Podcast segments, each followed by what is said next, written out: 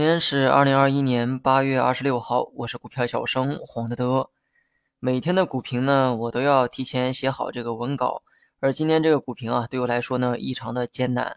昨晚呢，运动的时候啊，把这个右手的中指给扭伤了，结果呢，现在手指头肿得跟香肠一样哈，无法正常的弯曲，打字啊，非常的不方便。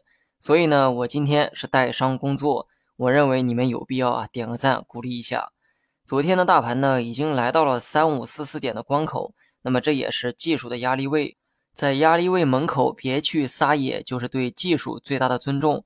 不过呢，调整归调整哈，今天市场的调整力度明显的有点过激。中午呢睡了个午觉，醒来后看到这样一则新闻：我们的这个邻国韩国呢宣布了加息，将基准利率啊提高到了百分之零点七五。那么这也是亚洲主要经济体中第一个宣布加息的国家。因为这波操作啊比较符合当地人的预期，所以呢，今年韩国股市啊并没有跌多少，反倒是前期的跌幅啊非常大，而这就是预期提前反映的一个结果。韩国本轮的加息呢还不是终点，消息称预计年内啊可能还要加息一次，将利率加到百分之一。同为亚洲国家，也是亚洲为数不多的发达国家，那么韩国的加息呢对 A 股啊多少呢有一些影响。我们这边呢不久前才刚刚宣布降准。韩国这边呢，则开始加息，那么这些呢，难免会让人捉摸不透接下来的货币政策变化。最后啊，还是那句话，今年的股市远比你想象的要难玩。像去年那样闭着眼赚钱的时代已经过去了。建议大家合理分配仓位的同时，一定要立足于投资本身，少做追涨杀跌的玩法。今天呢，大环境走弱，各个板块呢也就没有了表现的余地。唯一的亮点啊，只有周期股和工业母机。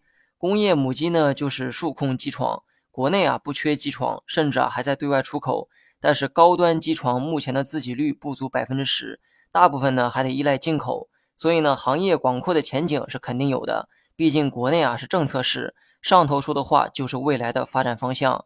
至于短期的上涨呢，必然是炒作，这也是很常见的市场行为。我呢就不做评价了。另外呢，今天白酒啊跌得比较惨，追高进去的人呢估计又被埋了。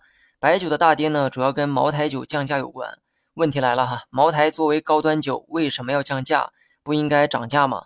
答案是领导让你降价，你就得降价。还记得上周约谈白酒企业吗？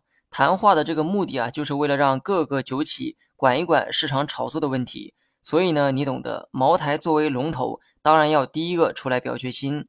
那未来的茅台是不是就不香了？我倒不这么认为哈。股价高估的时候，任何利空呢都有放大效果。但当股价下跌，持续走向合理估值的时候，信仰它一定会回来的。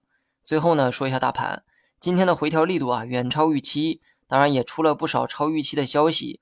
而且今天这个成交量啊也大的有点离谱，所以呢，短期对于市场的预期还是保守一点比较好。虽然不确定领导会不会出来维稳，但技术反应的信号我们也要重视。好了，以上是全部内容，下期同一时间再见。